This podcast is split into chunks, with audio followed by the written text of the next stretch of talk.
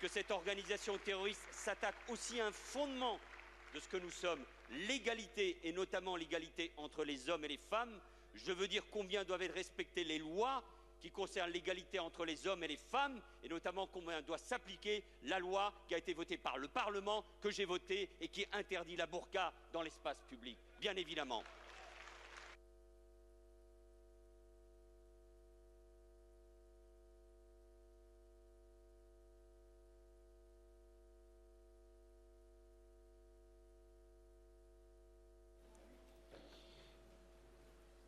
Cette vidéo, elle date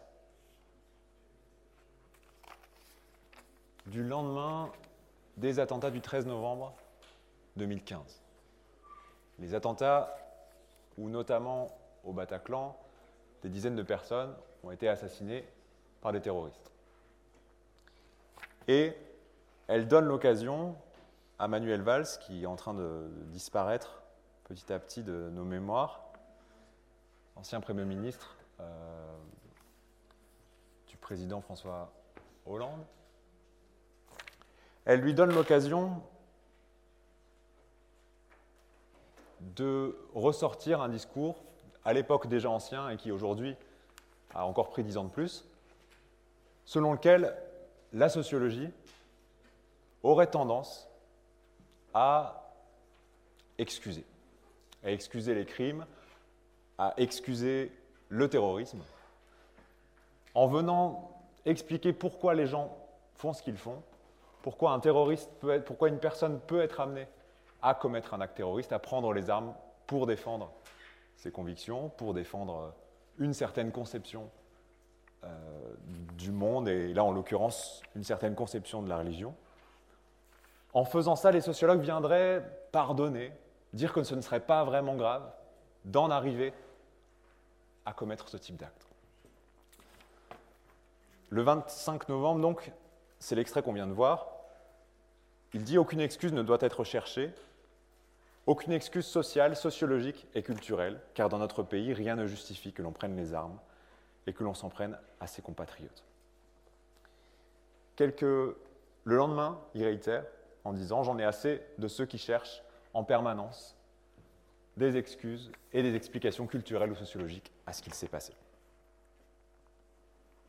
Pour ces ennemis qui s'en prennent à leurs compatriotes, qui déchirent ce contrat qui nous unit, il ne peut y avoir aucune explication qui vaille, car expliquer, c'est déjà un peu vouloir excuser. Dans cette phrase-là, il résume ce qui était sous-entendu dans les deux précédentes. Cette idée qu'à partir du moment où on essaye de comprendre, on essayerait un petit peu d'expliquer, euh, d'excuser, de pardonner, de dédramatiser. Tout ça a donné lieu à un certain nombre de réactions de sociologues, historiens qui sont venus rappeler que expliquer, chercher les causes, ne voulait en aucun cas dire que l'on excuse, que l'on pardonne. Que l'on est là pour enlever de la gravité à ce qui a pu se produire. C'est ce que dit cet historien-là, qui est dans une école de sciences sociales où on fait beaucoup de sociologie, en disant on peut aussi essayer d'expliquer comment quelqu'un comme Manuel Valls en arrive à dire des choses aussi idiotes et, se trouve aussi médiocre.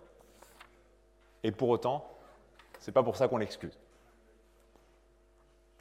Et plus globalement, l'association des sociologues euh, françaises, l'AFS, l'Association française de sociologie, et l'association des sociologues de l'enseignement supérieur, a fait une tribune dans la foulée pour rappeler les principes fondamentaux de la sociologie en disant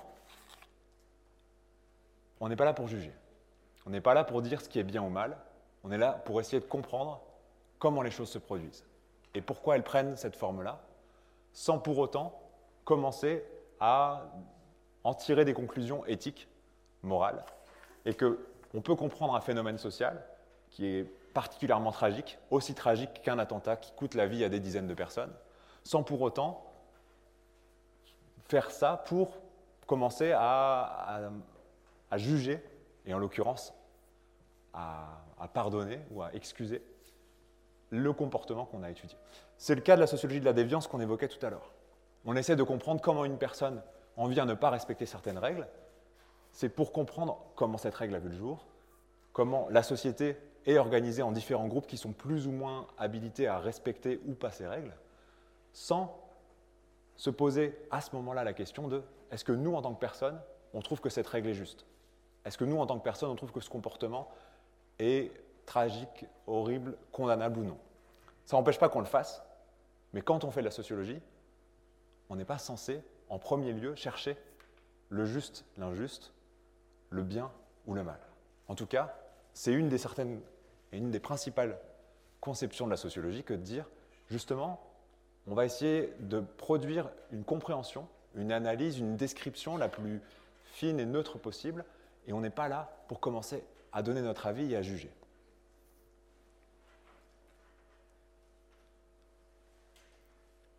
Dans la tribune en question,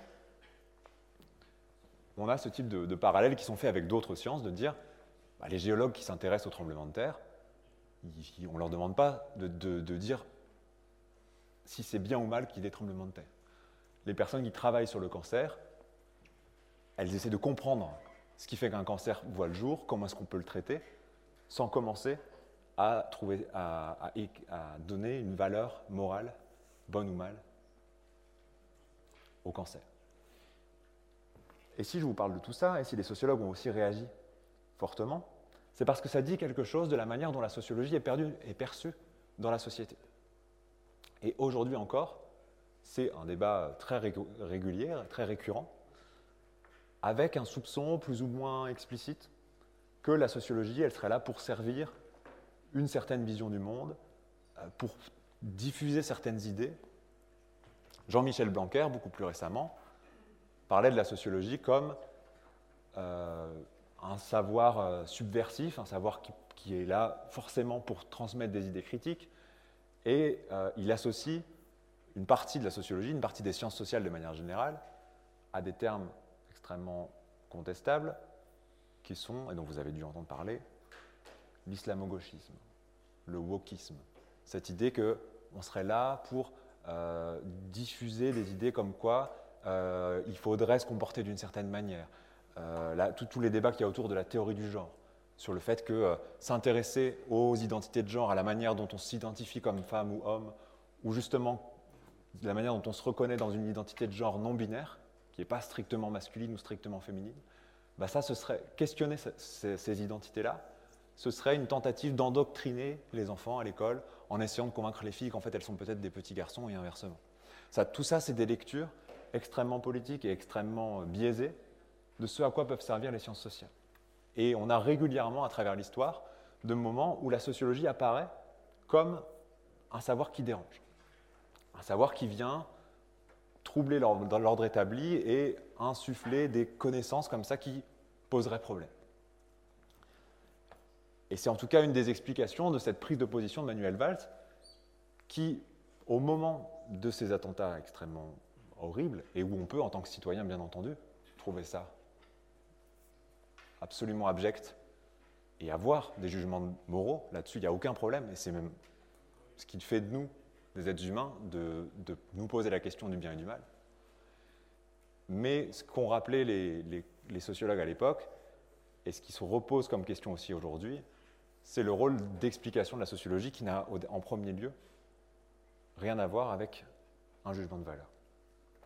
Alors, Bernard Lahire, donc, que l'un ou l'une d'entre vous citait dans les auteurs de la sociologie contemporain, il a essayé de se poser la question de qu'est-ce qui fait que la sociologie dérange et qu'elle est régulièrement l'objet de ce genre de polémique. Il dit, bon, dans un premier lieu, en premier temps, euh, que Manuel Valls dise ça, c'est le signe qu'il ne sait pas vraiment ce que c'est que la sociologie. Et c'est le cas de nombreux élus et hommes et femmes de pouvoir quand ils en parlent en ces termes-là selon lui, c'est révélateur aussi de la difficulté qu'ont les élus à prendre de la distance, justement, parce qu'ils ont besoin, dans leur activité, de se montrer indignés, concernés par tout ce qui se produit. Ils ont ce type de réaction un peu à chaud, où il n'y a pas de recul sur qu'est-ce qu'une science sociale et qu'est-ce qu'elle peut apporter au débat public. Et selon lui, ça va même plus loin. Il parle de rupture avec l'esprit des Lumières, au sens où cette réaction-là qui consiste à dire certains savoirs sont dangereux, c'est une certaine peur à l'égard de la connaissance. En mode, il y a certains savoirs qui ne devraient pas exister ou qu'on devrait encadrer, qu'on devrait contrôler. Alors même que les Lumières, donc ces philosophes du XVIIIe siècle, qui ont posé les bases d'un certain nombre de principes à l'origine de la Révolution française, de la Déclaration des droits de l'homme et du citoyen, ont au contraire défendu cette idée que si on se parle, si on collecte des informations avec rigueur, on arrivera collectivement à essayer de, se rapprocher de certaines vérités, en tout cas pour mieux vivre les uns avec les autres, avoir des savoirs utiles à notre vie ensemble. Et avoir peur du savoir, c'est un peu une forme d'obscurantisme, une sorte de, retour en arrière, de, dire en fait, il y a certaines vérités ou certains savoirs qui ne, qui ne devraient pas exister. Et Bernard Leir continue dans, sa réflexion, c'est l'article dont vous avez la référence là dans, la présentation, PowerPoint. Il dit, mais alors pourquoi est-ce que la sociologie dérange autant? Pourquoi est-ce que si régulièrement on présente les sociologues comme euh, de dangereux idéologues qui viendraient convertir les foules, essayer de convertir les foules? Pourquoi est-ce qu'on les présente comme euh, euh, des, gauchistes qui seraient là pour pardonner toutes les formes d'illégalité, toutes les formes de criminalité? Qu'est-ce qui fait que la sociologie, elle, elle, dérange finalement un certain nombre de gens, en particulier des gens de pouvoir et, euh, des personnes comme Manuel Valls ou Jean-Michel Blanquer. Il refait Bernard Lahire pour essayer d'expliquer le caractère subversif et dérangeant du savoir sociologique, une rapide histoire des sciences, en revenant sur quatre grandes blessures que certains savoirs ont infligé à l'amour-propre de l'humanité. C'est ça la blessure narcissique. Narcisse, c'est celui qui est amoureux de lui-même, il tombe amoureux de son propre visage dans l'eau. Euh, le narcissisme, c'est quand on est amoureux de soi-même, quand on, s'aime tellement que euh, on oublie un peu le monde qui est autour de nous et qu'on tolère très très mal la critique. Parce que du coup, la personne la plus importante, c'est nous-mêmes. Et, euh, donc la première personne qui commence à dire du mal de, nous-mêmes, bah, on, la déteste. Euh, et il dit l'humanité, ou en l'occurrence la société majoritaire, et là on va le voir, la société bourgeoise, il y a un certain nombre de choses qu'elle n'a pas envie d'entendre et de voir parce qu'elle a confiance en elle, elle pense qu'elle fonctionne de la bonne manière, elle n'a pas envie qu'on vienne lui dire que ça pourrait être autrement. Et dans l'histoire des sciences, il y a des grandes découvertes qui sont venues attaquer l'amour-propre de la société majoritaire, ce qu'il appelle lui, là, ici, l'humanité, il dit il y, a des blessures narcissiques qui ont été infligées à l'humanité par un certain nombre de savoirs. Copernic, qu'est-ce qu'il a démontré, cet astronome polonais? Est-ce que vous savez? La découverte que, que Copernic a fait. Je suis partagé toujours entre revenir au chat pour laisser une place aux timides et vous proposer de lever la main. Margot, je suis désolé, je n'étais pas revenu sur votre euh, réponse, mais euh, c'est un très bon exemple d'observation que d'aller étudier les comportements dans les lieux publics. Ça, on ne peut pas l'avoir par entretien. Euh, comprendre comment une place, après sa rénovation, a complètement changé de fonction parce qu'il n'y a plus de, personnes qui réparent leur voiture sur les trottoirs, parce qu'il n'y a plus de trafic de drogue dans certains coins, euh, mais parce que désormais euh, la,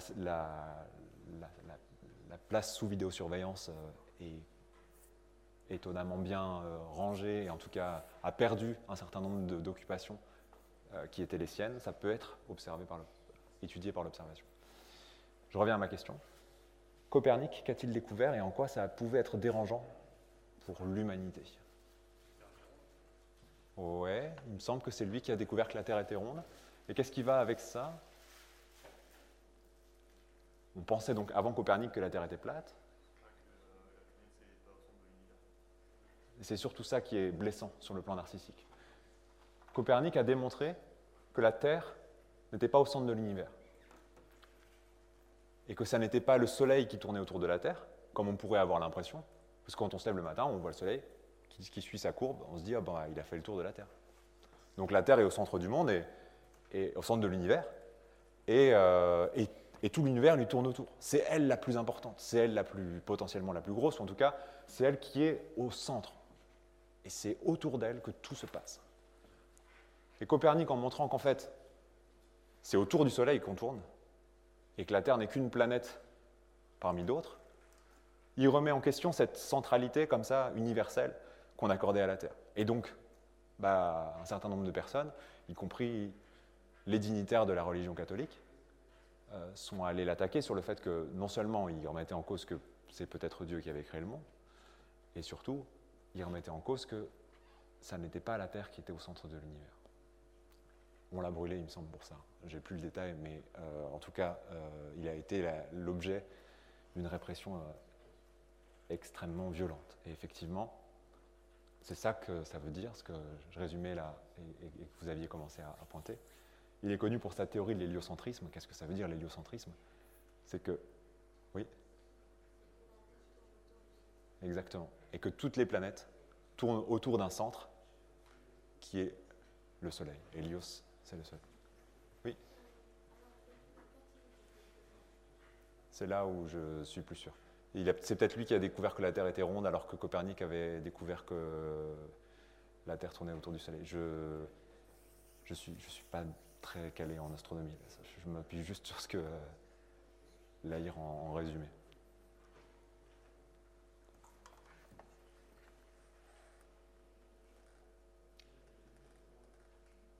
Alors, deuxième blessure, la blessure darwinienne.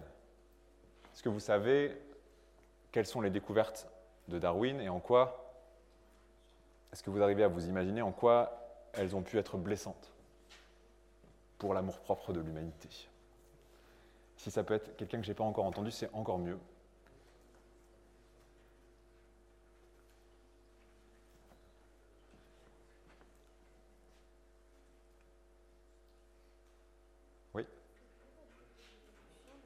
La théorie de l'évolution, oui. Et, en l'occurrence, qu'est-ce que ça veut dire pour l'humanité?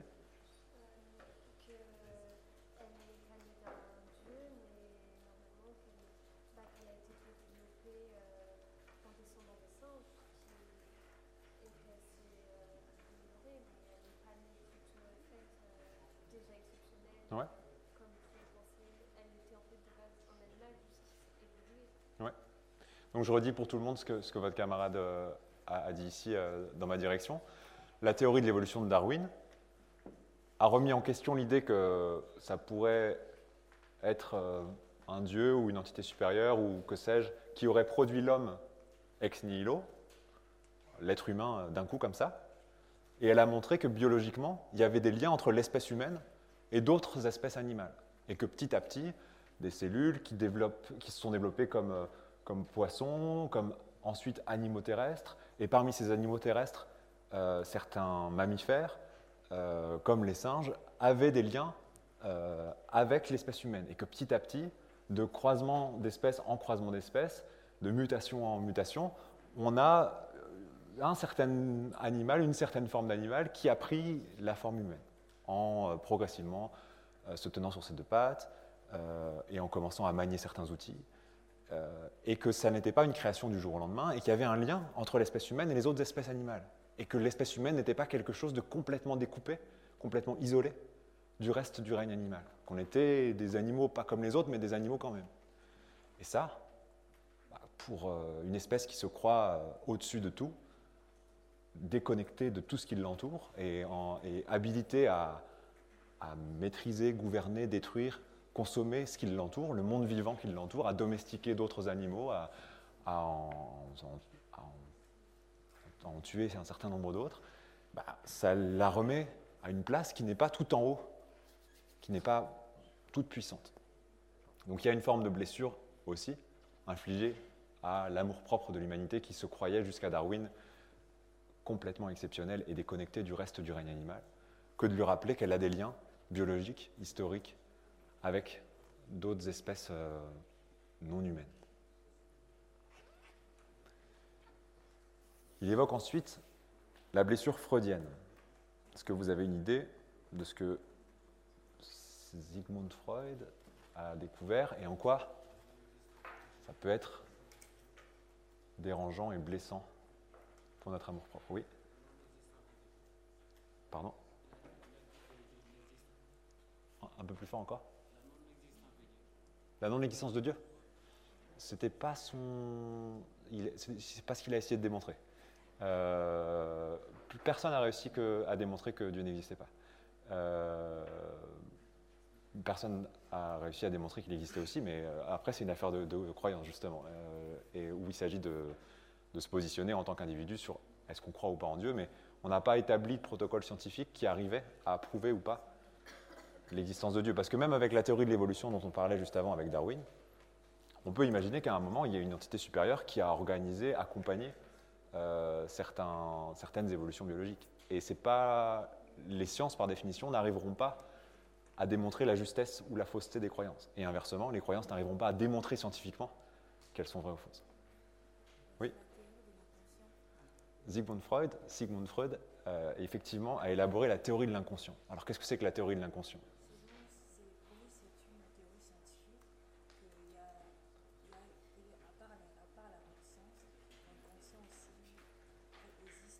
Ouais. C'est là peut expliquer certaines attitudes de la personne. Ouais. Certaines actions. Donc, l'inconscient, tel que Freud l'a identifié dénommé est ce qui existe en nous, dans notre esprit, sans qu'on qu soit au courant, soit qu'on l'ait en tête. Et que ça n'est pas seulement ce à quoi on pense qui existe et qui nous gouverne, mais qu'il y a aussi une part cachée dans notre cerveau qui organise notre manière de percevoir les choses, notre manière de nous comporter. Et en quoi c'est blessant de coup ça sur le plan, sur le plan narcissique?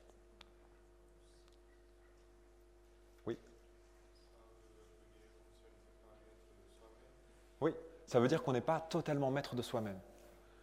C'est-à-dire qu'il y, a des choses dont on a hérité de par notre éducation, de par ce qu'on a pu observer comme modèle autour de nous, de par l'amour qu'on a eu de nos parents, la contenance qu'on a eue au moment de, de, nos plus jeunes années de vie, qui nous ont façonnés et qui maintenant organisent notre manière de vivre, de penser, de nous comporter, sur lesquelles on n'a pas totalement la prise où il y a des, choses qui nous traversent, des tensions, des contradictions qu'on n'arrive pas à maîtriser. Et donc ça, forcément, ça vient remettre en question une idée ou un espoir ou un idéal de toute puissance, dans laquelle on pouvait être quand on pensait qu'on avait conscience de tout ou qu'on pouvait avoir conscience de tout.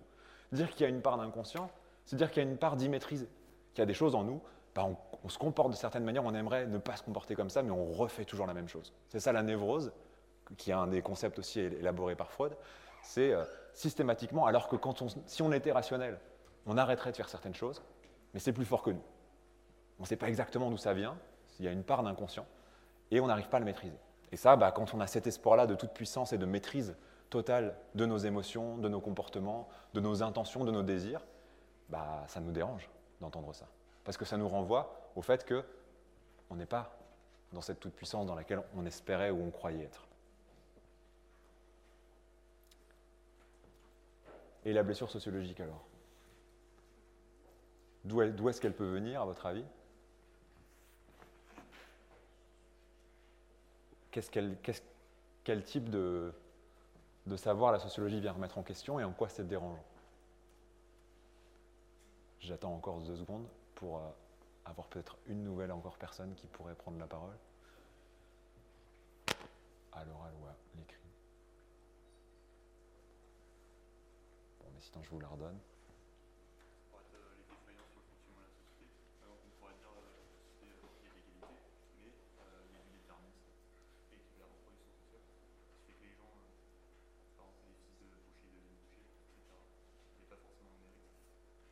Ouais. Euh, le fait qu'il y ait des défaillances dans la société et qu'un certain nombre d'idéaux, comme celui d'égalité, d'égalité des chances, ou de mérite, de méritocratie, cette idée que on atteindrait une certaine position sociale, une certaine richesse, une certaine stabilité dans sa vie, parce qu'on aurait bien travaillé, parce qu'on serait une bonne personne, parce qu'on se serait donné les moyens, parce qu'on aurait bien écouté à l'école. Quand la sociologie, elle regarde statistiquement, quels sont les diplômes des parents des personnes qui ont un bac plus 5, un bac plus 3, pas le bac, des personnes qui sont allées dans les grandes écoles, qui sont allées à l'ENA, l'École nationale d'administration. Quand on regarde, mais finalement, d'où viennent les parents d'ouvriers, d'où viennent les parents de cadres supérieurs, et qu'on se rend compte qu'il y a une reproduction sociale, c'est-à-dire que quand on est fils de cadres supérieurs, quand on est fils de professeur d'université, quand on est fils de fille de, journaliste, quand on est fille de ministre, ben, en fait, on n'a pas la même chance de devenir ministre, journaliste, professeur des universités, cadre dans une grande entreprise. Et qu'il y a une inégalité dans ces chances-là vis-à-vis de l'école, de la réussite sociale et de la transmission des capitaux. Et ça, pour une société qui a comme idéaux l'égalité et le mérite, bah, c'est dérangeant, parce que ça lui renvoie que cette promesse, elle n'est pas complètement tenue, voire pas du tout tenue. Oui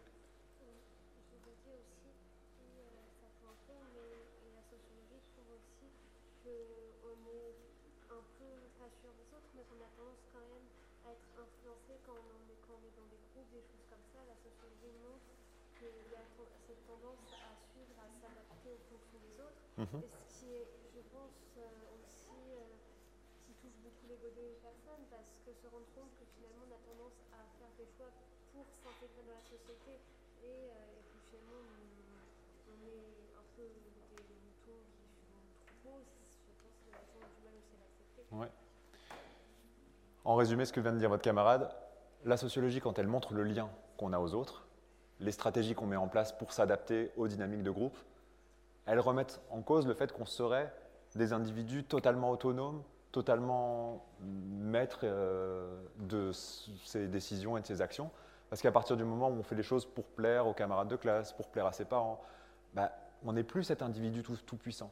Donc il y a un point commun là, avec la, la psychologie aussi. hein. Mais quand on monte les déterminismes, le fait qu'on se comporte d'une certaine manière parce qu'on vient d'un certain endroit, qu'on a été éduqué par certaines personnes d'une certaine manière, ça ne nous présente pas comme un individu qui serait totalement maître des règles du jeu et qui ferait ce qu'il veut de sa vie. Bah, en fait, on fait avec ce qu'on est et d'où on vient et avec les liens qui nous lient aux autres. Et tout ça, euh, bah, ça, voilà. c'est exactement ce, que dit ici euh, Mohamedou. Euh, ça, vient remettre en, cause le fait qu'on n'est pas dans, dans une liberté totale et une maîtrise totale de notre destin. On n'est on n'est pas euh, un atome isolé, au contraire, on a plein de chaînes d'interdépendance qui nous relient aux autres et qui font qu'à un moment ou l'autre, qu'on le veuille ou non, on se comporte aussi en fonction des autres. Et quand on a cet idéal de toute puissance et de totale indépendance, ben, on peut être dérangé par ce savoir-là.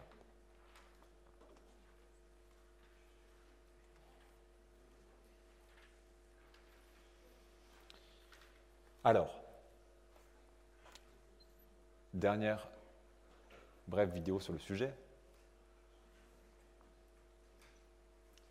On l'a vu, la sociologie, elle est surtout là pour expliquer et pas pour excuser. Pour autant, il y a quand même différentes conceptions de la sociologie. Et il y a certains auteurs, certains sociologues, qui, au contraire, vont défendre l'idée que la sociologie peut nous aider à départir le bien du mal et à prendre position politiquement et à faire des propositions d'alternatives politiques.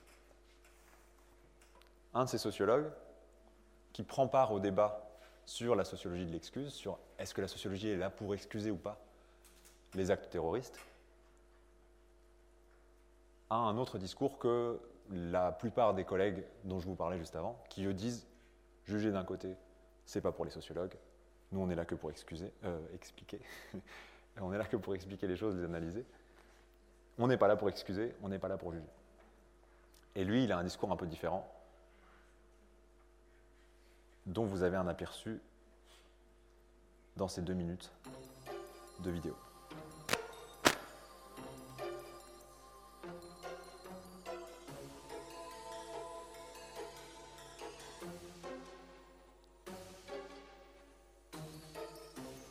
Je n'accepte plus la culture de l'excuse. Vous savez, c'est toujours la, la même chose. On dit euh, la société responsable, euh, échec de l'intégration, Oui. échec des politiques. Non, tout ça, ça a un nom. C'est la culture de l'excuse. Il y a l'école, l'école de la République. Si l'on accepte que des écoliers, des collégiens, des lycéens refusent une minute de silence à nos morts, alors on a déjà perdu. Il faut abandonner la culture de l'excuse. Moi, je pense qu'aucune excuse ne doit être trouvée aux terroristes, que c'est bien d'ailleurs que la gauche sorte de la culture de l'excuse, parce que la culture de l'excuse, c'est la culture de la victimisation, et ça ne, ça ne conduit nulle part. On voit que ces jeunes n'étaient pas tous abandonnés par la République, comme je l'entends dire par ailleurs. Alors, pas de culture de l'excuse, c'est une démarche purement idéologique. Alors, à la suite de ça, euh, l'écrasante majorité des sociologues qui sont exprimés dans les médias sont empressés de réfuter, hein, dire non, non, on n'excuse personne, c'est pas notre travail, nous on est là pour expliquer, expliquer, expliquer, on ne veut surtout pas excuser. Puis patatras, vous, vous arrivez et vous sortez dans l'IB, euh, mais moi je revendique. euh, mon rôle euh, en tant que, que éventuellement euh, favorisant l'excuse et vous dites excuser c'est un beau programme de gauche. Oui. Alors là, C'est le programme de la gauche, excusez, c'est le programme de la sociologie et je pense que c'est un enjeu très important parce que euh, on est confronté aujourd'hui à, un- débat euh, sur euh, rituel entre explication, compréhension qui est mal posé et dont les deux, deux aspects me paraissent vraiment très problématiques. Évidemment, il y a la première chose qui est la, la position de Valls, qui est la position pour moi la plus cohérente. C'est-à-dire que moi je crois vraiment que tout le monde sent bien que la manière dont la sociologie comprend les forces sociales, les conditionnements, les milieux à l'œuvre dans ce que nous faisons tous, euh, met en question le système de la responsabilité individuelle, la perception des individus comme étant cause de ce qu'ils font. Tout le monde sent bien qu'il y a un dilemme entre penser sociologiquement et euh, imputer individuellement les responsabilités. Et quand vous allez à un procès, par exemple, vous voyez très très bien comment c'est du point de vue sociologique, il y a un scandale dans ce qui se passe dans les tribunaux aujourd'hui. Alors, de ce point de vous vue-là, expliquez que la plupart de vos confrères soient dans le déni de ce que vous venez de dire là?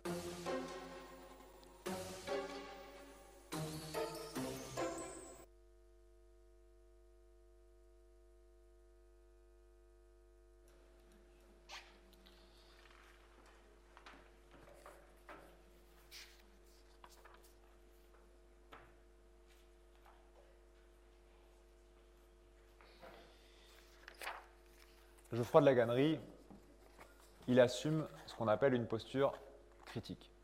Il dit Moi, je ne suis pas là pour faire de la sociologie pour le savoir pur. Je suis là pour me servir de ce savoir pour défendre politiquement des valeurs et des alternatives politiques. Je vais aller dénoncer le fonctionnement de la prison. Je trouve que la prison, elle reproduit les inégalités sociales. Quand on regarde ce que deviennent les gens qui sont passés par la prison, on se rend compte qu'ils récidivent en grande majorité, que ça détruit leur vie et que ça ne les aide pas du tout à arrêter de commettre les crimes qu'ils commettaient avant de rentrer en prison. Donc je suis pour l'abolition de la prison. Quand on voit comment fonctionne l'école, on se rend compte qu'elle passe son temps à encourager ceux qui avaient déjà la culture scolaire, parce qu'ils avaient des parents qui maîtrisaient déjà le langage de l'école. L'école, elle n'est pas là pour euh, former les gens, elle est là pour les sélectionner socialement et amener les pauvres à rester pauvres et les riches à rester riches. Donc je suis pour qu'on refasse l'école d'une manière complètement différente à celle dont elle fonctionne aujourd'hui.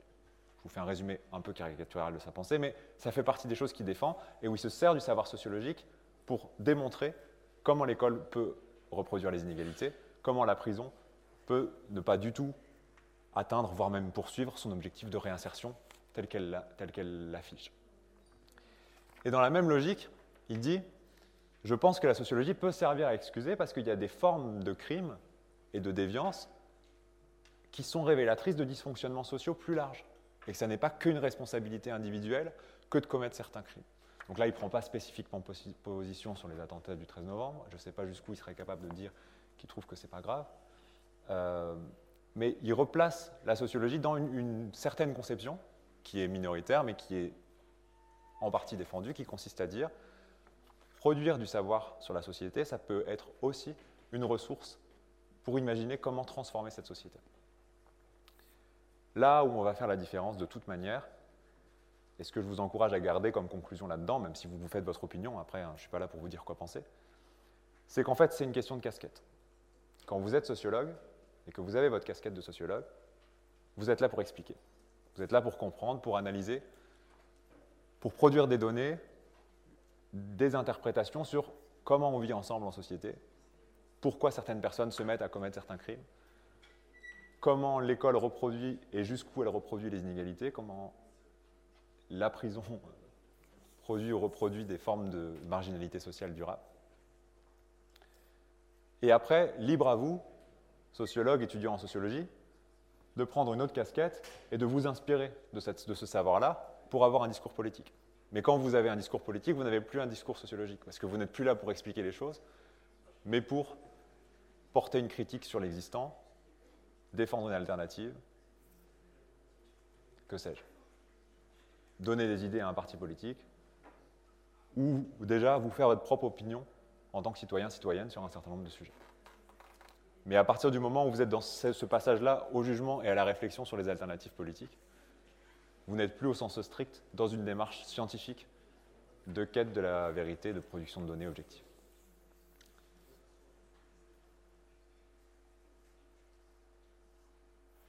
S'il n'y a pas de remarques de votre part, je vais rentrer dans le syllabus, donc qui est une sorte de plan de cours, mais un plan de cours qui sert aussi de contrat, où on met noir sur blanc la manière dont on va fonctionner ici. Ce que j'espère et ce que je vais faire, euh, ce, que je vais tenter de vous transmettre, les objectifs d'apprentissage. Comment je vais tenter de vous le transmettre? Les méthodes de pédagogie. Et comment je vais aller essayer d'évaluer jusqu'où cette transmission a réussi. Euh, comment vous allez être noté à la fin du semestre. Et quels sont les outils après qu'on va utiliser ensemble euh, pour travailler. Tout ça, vous le retrouvez dans un document PDF qui est dans le- l'espace de cours Moodle, qui est donc le syllabus. Euh, et on peut le parcourir rapidement ensemble. Donc les grands objectifs d'apprentissage, j'avais commencé à vous les exposer.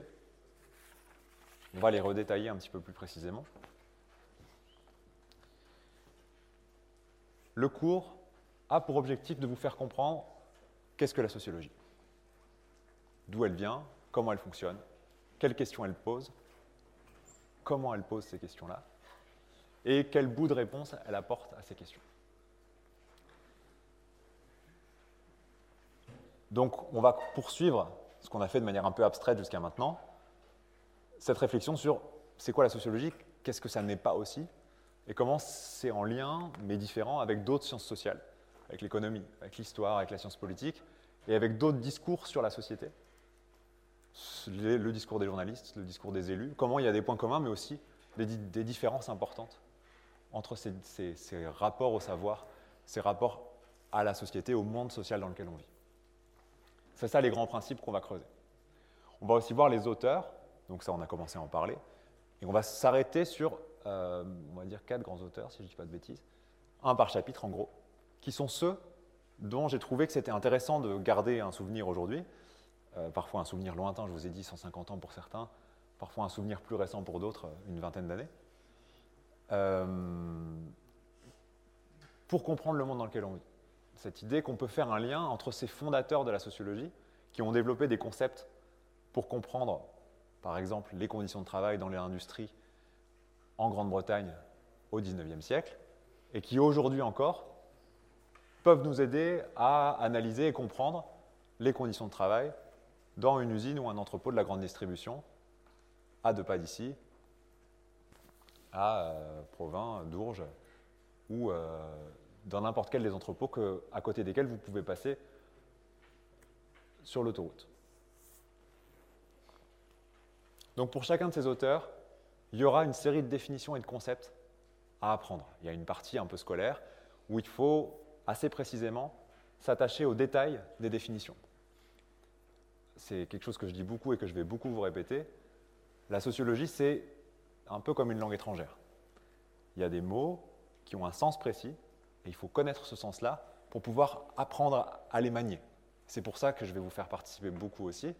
C'est que je vais avoir besoin en direct, en cours, via le chat, là, pour être vraiment dans le détail des formulations et pour que ce ne soit pas toujours les huit mêmes qui prennent la parole, vous inviter à répondre à certaines questions avec des phrases dé- développées pour qu'on apprenne ensemble à manier ce nouveau langage de la sociologie. Alors c'est compliqué parce qu'en fait c'est en français avec des mots qu'on utilise aussi dans le langage courant. Et là, on va préciser leur définition. Euh, parfois, euh, dans le langage courant, on utilise un mot pour dire des choses assez différentes. Et parce que c'est une science sociale, la sociologie, elle fait des définitions précises, détaillées, et où elle va dire, par ce mot-là, on veut dire vraiment ça exactement, et pas autre chose qui, dans le langage commun, parfois, peut, euh, peut, vouloir dire ça.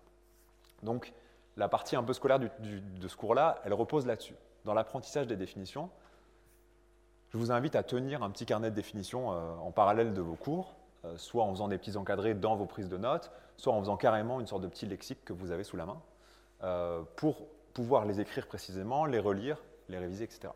Mais ce qui va vous aider à les, apprendre, et ce qui moi m'intéresse le plus, c'est que vous les compreniez, que vous, que vous, vous les appropriez. C'est pour ça que ici, et dans l'examen final aussi, on aura une partie qui est de l'ordre de la mise en pratique des concepts, ou à partir d'un extrait d'entretien, il faudra faire le lien entre la définition qu'on aura vue ensemble sur ce que c'est que l'exploitation au travail, ce que c'est que la socialisation, l'apprentissage des normes et des valeurs, et où, à partir d'une situation donnée, euh, un extrait de vidéo ou un entretien euh, mis à l'écrit, vous allez devoir retrouver dans une situation sociale le discours d'une personne, ce qui s'approche, ce qui s'apparente au concept plus général qu'on aura vu ensemble euh, dans, dans les différents chapitres qu'on va traverser.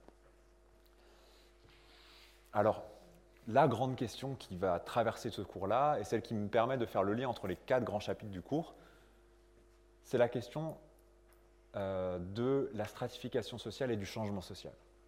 En gros, on va beaucoup se poser la question de quelle est notre place dans la société et comment euh, les groupes sociaux sont organisés les uns par rapport aux autres, comment est-ce qu'ils sont hiérarchisés, comment certains groupes ont plus de ressources que d'autres, plus de chances que d'autres, et qu'est-ce qui fait que ces inégalités entre les groupes sociaux sont produites et sont reproduites. Et qu'est-ce qui pourrait faire que ça, qu'est-ce qui fait que ça change en partie, ou jusqu'où ça change. C'est ça, cette réflexion sur reproduction et changement social. Quels sont les moteurs de la reproduction qui reproduisent les inégalités, qui, reproduisent une distribution inégale des ressources? Et quels sont les moteurs d'une transformation de ces hiérarchies-là? À quel moment ces hiérarchies ont évolué? Grâce à quoi? Dans quel sens? Euh, c'est une des réflexions qui sera transversale aux quatre chapitres qu'on va avoir ensemble.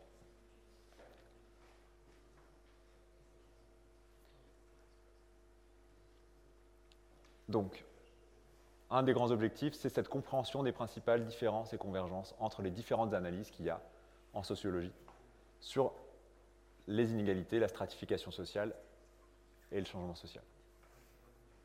La stratification sociale, c'est cette question-là des, strates. C'est comment est-ce que la société est organisée, qui est au-dessus de qui, et qu'est-ce qui fait qu'on arrive à accéder à certaines strates plus ou moins élevées.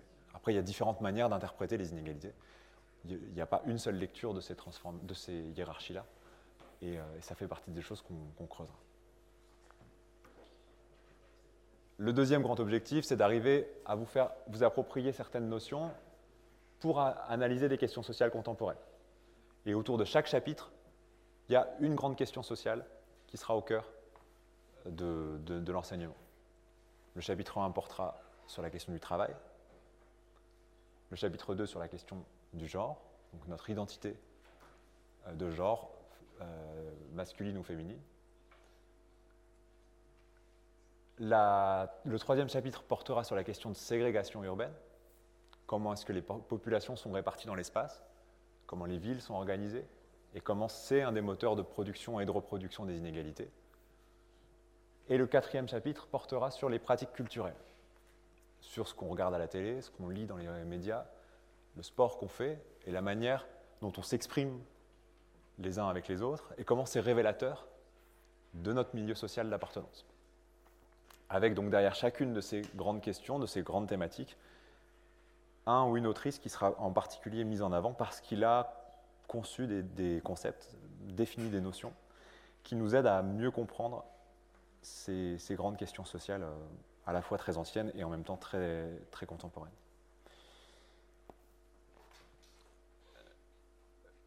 Euh, voilà l'essentiel.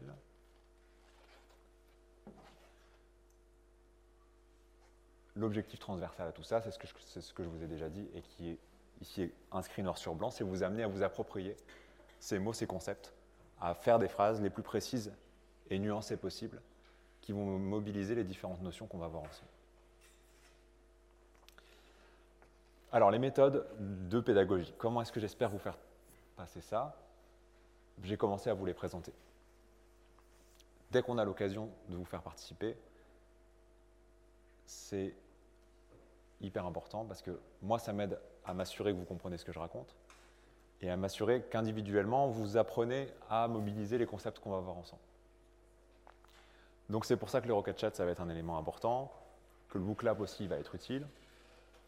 Et on aura des petits moments d'analyse, d'extrait de vidéo, où vous serez amené à vraiment faire des phrases les plus précises et nuancées possibles, pour vous mettre un peu dans une mini-situation d'examen, sur un tout petit bout de, questions, mais où vous allez déjà à l'intérieur du cours vous exercer à mobiliser les concepts. Donc la participation active, elle est hyper importante. Pour l'instant, on a fait ça à main levée, moi ça me va, mais c'est vite compliqué parce que déjà tout le monde n'entend pas et parce que c'est difficile de faire que euh, vous soyez plus que vite à un moment donné à oser prendre la main, lever la main. Donc si vous préférez ça et que vous arrivez à parler fort, ben, ça me va très bien. Mais on risque de devoir très vite aussi passer par le chat pour qu'un euh, pour que maximum de personnes s'exercent. Euh, voilà sur ces méthodes-là. Donc la plateforme de référence que vous, sur laquelle vous êtes normalement maintenant, j'espère tout et tous inscrits, inscrites, euh, c'est celle de Moodle et l'espace de cours Sociologie L1 AES ECO. Et c'est là où petit à petit, euh, une fois qu'on a terminé un chapitre, je mets en ligne la présentation PowerPoint.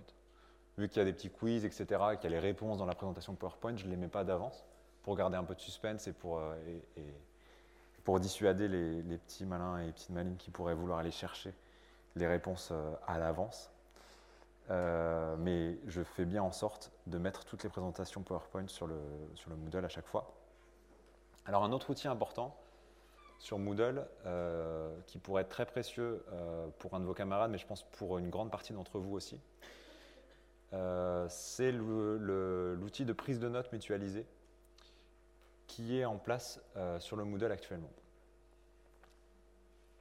En, faisant le travail de prise de notes en direct, vous vous assurez que vous comprenez ce que je vous dis et vous devez synthétiser ce que je raconte pour en garder euh, un maximum d'éléments, mais vous ne pouvez pas noter mot par mot ce que je vous dis, parce que je ne vous dicte pas le cours. C'est une des compétences qu'on essaye de vous transmettre à l'université, c'est savoir prendre des notes, donc savoir faire le tri dans des longues phrases qui souvent se répètent, disent plusieurs fois avec des mots différents la même chose, les mots qui vous ont semblé les plus importants pour bien garder noir sur blanc de la manière la plus détaillée possible ce que les professeurs, et là ce que le professeur a dit. Ce n'est pas toujours évident. Pour une partie d'entre vous, c'est complètement nouveau euh, en arrivant à l'université.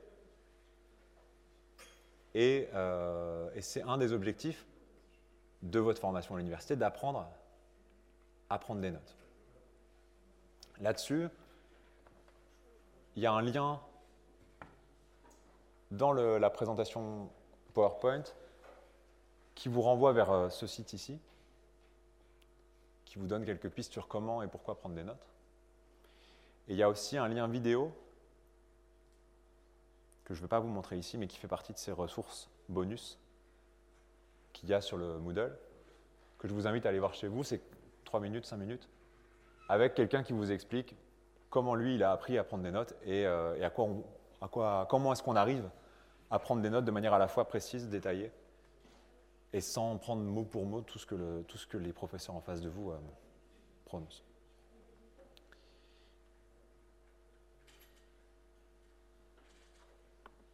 Et si vous vous en sentez le courage, une très bonne idée pourrait être d'utiliser cet outil de notes partagées.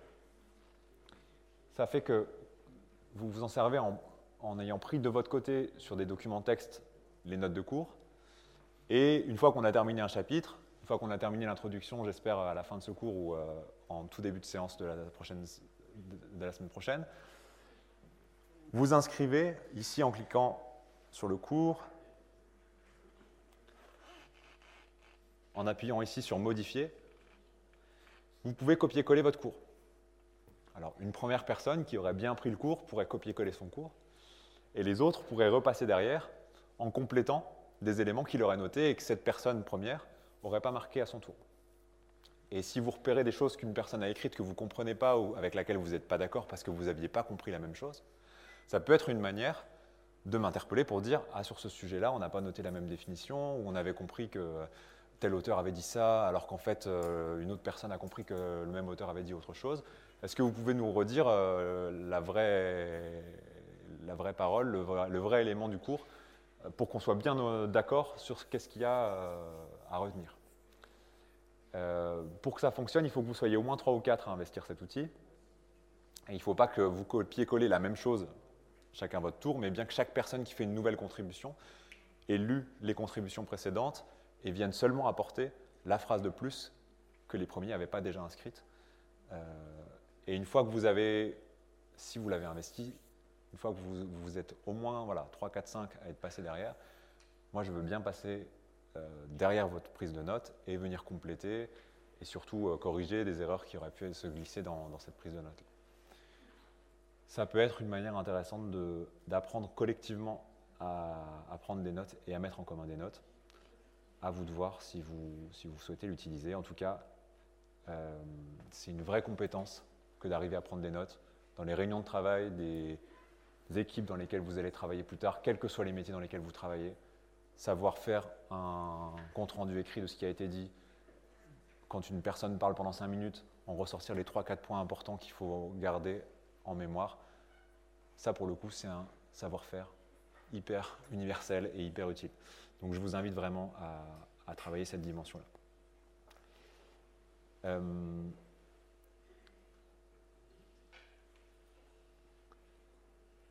donc, l'espace de cours Moodle, il peut servir à ça. Les modalités d'évaluation, donc c'est toujours la, la grande question. Euh, J'ai essayé de les faire les plus proches possibles des objectifs d'apprentissage que je viens de vous exposer. On est dans un cours magistral. Je ne peux pas vous demander, comme on le ferait en TD, un rendu toutes les deux semaines pour que je corrige votre travail et que je vous fasse des retours individualisés. C'est pour ça que je vous invite à participer en cours, c'est qu'on ne peut pas le faire via des rendus écrits et vous n'avez qu'une seule note, qui est votre examen final. Dans l'examen final, il y a deux grandes questions. Une sur 12 points, une sur 8 points. Celle sur 12 points, ou 13, ça dépend des années, euh, c'est soit 12-8, soit 13-7. Euh, la plus grosse question, c'est ce que j'appelle la question de synthèse. C'est une sorte de dissertation accompagnée où on vous aurait donné la problématique et le plan. Mais en revanche, il faut que vous connaissiez votre cours et que vous soyez capable de le restituer de manière problématisée et ciblée en allant piocher dans les différents chapitres euh, qui vous permettent de répondre à la question que- qui vous sera posée. Ce sera une question transversale qui vous amènera à aller prendre des infos dans le chapitre 1, dans le chapitre 3, et puis peut-être dans le chapitre 2 aussi, euh, pour que je m'assure que vous avez appris le cours, mais aussi et surtout que vous l'avez compris, et que vous êtes capable de voir les liens qu'il y a entre les différents chapitres. Ce n'est pas une vraie dissertation parce que ça, c'est un exercice pour le coup très socialement sélectif. Moi, j'ai appris à faire des dissertations qu'une fois que je suis rentré en classe préparatoire et où une fois par semaine, on nous demandait un sujet de dissertation. Au lycée, j'ai toujours pris les commentaires composés euh, parce que ça me semblait beaucoup trop compliqué ce truc de la problématique. Euh, voilà. La dissertation, ça s'apprend en, travaux dirigés, en petits groupes, quand on exerce chaque semaine ou toutes les deux semaines le travail de formulation d'une problématique et formulation d'un plan. On n'a pas l'espace ici pour apprendre ça. C'est un savoir-faire qui peut être utile, mais c'est trop compliqué à 70.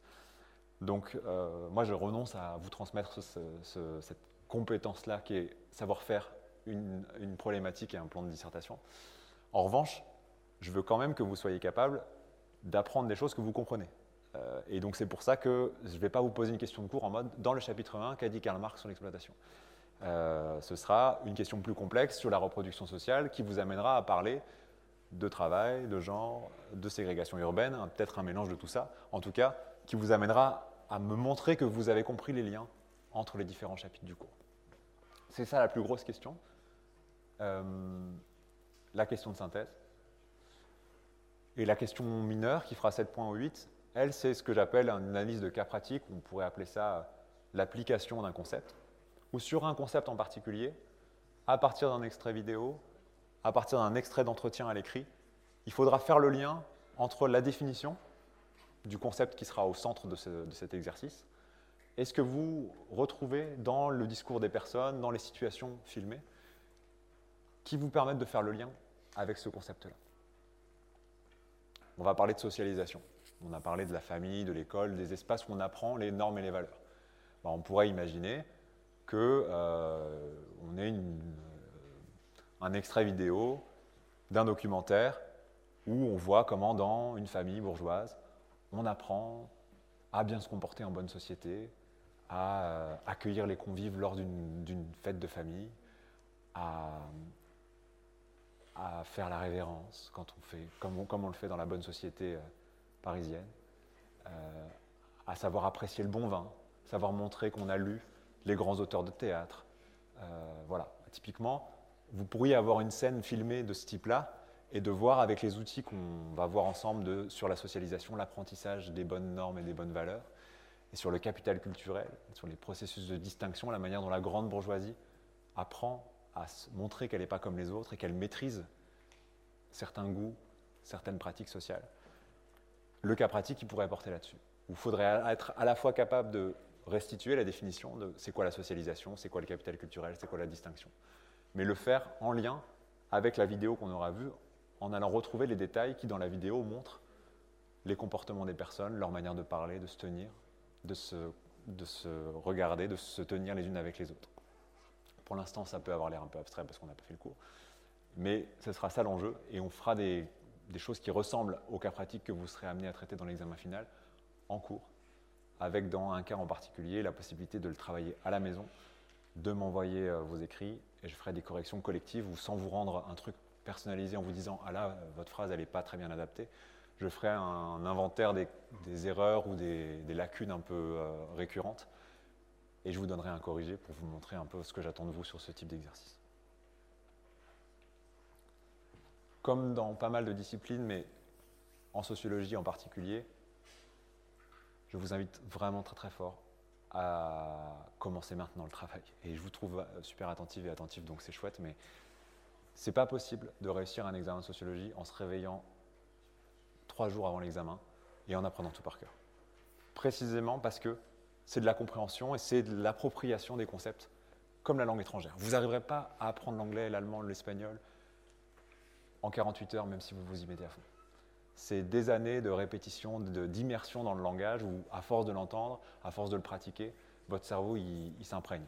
Et bien là, c'est pareil. Il y a une langue étrangère qui est ce langage sociologique dont il faut s'imprégner et qu'il faut pratiquer. Donc d'où l'intérêt des cas pratiques que je vous donnerai à faire et de cette participation en cours pour, euh, pour vous approprier ce, ce langage-là.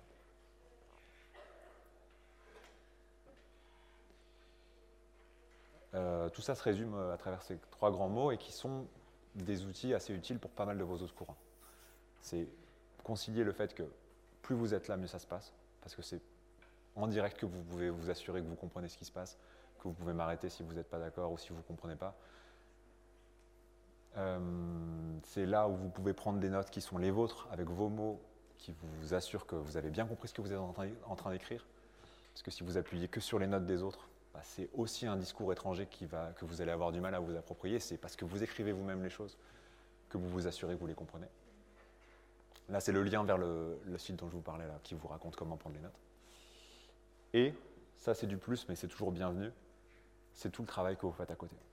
Faites une petite pause à la fin du chapitre pour remettre à plat toutes les définitions, pour relire vos notes et vous assurer que vous les avez comprises, éventuellement passer par les notes partagées dont je vous ai parlé, euh, et vous faites des pauses. Vous ne vous retrouvez pas avec les quatre chapitres à devoir digérer en une fois, mais vous faites des bilans réguliers pour vous assurer est-ce que j'ai compris, est-ce qu'il faut que je fasse remonter une question au prof, soit par mail, soit en direct. Parce qu'en fait, je me rends compte que là, on est allé trop vite là-dessus et que je n'ai pas vraiment compris ce qu'il voulait dire par là. Dans le travail à la BU, là où il peut y avoir des ressources, euh, c'est dans le fond d'ouvrages et d'articles auxquels vous avez accès. Il y a quelques manuels qui sont dans la bibliographie du cours que vous retrouvez dans le syllabus qui peuvent vous aider. Parce qu'on retrouve certaines définitions noir sur blanc déjà, déjà inscrites dont moi je me suis inspiré, parce qu'on retrouve un certain nombre de questions traitées parfois avec une relative simplicité euh, qui vous permettent d'entendre avec un autre regard, une autre manière de décrire les choses des choses assez proches de celles qu'on va voir ensemble ici. On a une équipe de, la BU qui est assez réactive, assez sympa. Donc sur chaque sujet, moi, à chaque fois qu'il y a un nouveau livre qui me semble clair qui sort, je le fais acheter. Et donc vous avez euh, des manuels assez récents qui, retrou- qui vous permettent de retrouver certaines questions, certaines définitions. Et à la fin de chaque présentation PowerPoint, vous avez les références bibliographiques les plus importantes, euh, qui sont la plupart du temps à la BU. Si jamais vous avez même un bouquin qui vous intéresse en lien avec le cours, n'hésitez pas à me le faire remonter, je peux faire la commande aussi pour vous.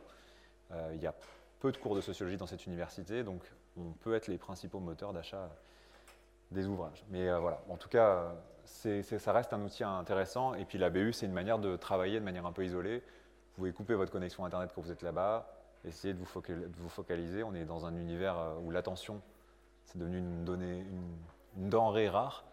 On est sollicité par des milliards de flux, par des milliards de dispositifs, de smartphones et tout ce que, tout, ce que vous voulez. La BU, ça peut être l'occasion de se dire, je me mets deux heures en, en isolement total et je me plonge sur mon chapitre 1 de cours de sociaux pour faire le point. Ça sert aussi à ça la déconnexion spatio-temporelle. On va bientôt faire notre deuxième pause. Je commence à sentir une forme d'impatience. Juste euh, une euh, dernière diapositive sur laquelle on va passer très vite parce qu'elle est vraiment euh, désagréable.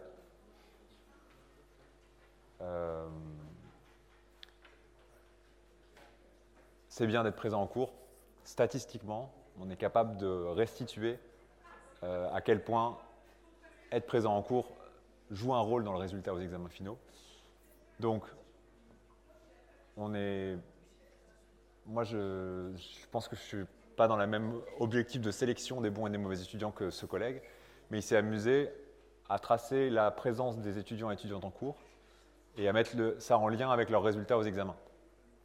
Et il a pointé que dans son amphi sociologie, il y avait des résultats euh, qui étaient bien meilleurs à partir du moment où les étudiants étaient présents à tous les cours. Donc assidus, ça veut dire qu'ils étaient présents physiquement dans les cours. Et qui évalués, ça veut dire qu'ils ont, fait le partiel. Et ceux qui sont évalués seulement, c'est qu'ils sont juste allés au partiel et ils n'ont pas suivi les cours. Ils ont récupéré les notes, on ne sait pas trop comment. Bon, bah, on se retrouve avec très peu de gens qui ont suivi le cours, qui ont entre 0 et 3 à- au partiel final. Là, on a 25%, donc un quart des personnes qui sont allées faire que le partiel, qui ont entre 0 et 3. Et, tous ce- ces pourcentages-là se, se déclinent avec bah, des notes beaucoup plus hautes, forcément, pour celles et ceux qui étaient présents en cours tout du long, et beaucoup plus basses pour celles et ceux qui n'ont fait que l'évaluation. Donc, c'est des statistiques un peu violentes et pas indispensables, mais c'est une manière comme une autre d'illustrer avec des données quantitatives l'importance de la présence en cours pour suivre ce qui s'y passe.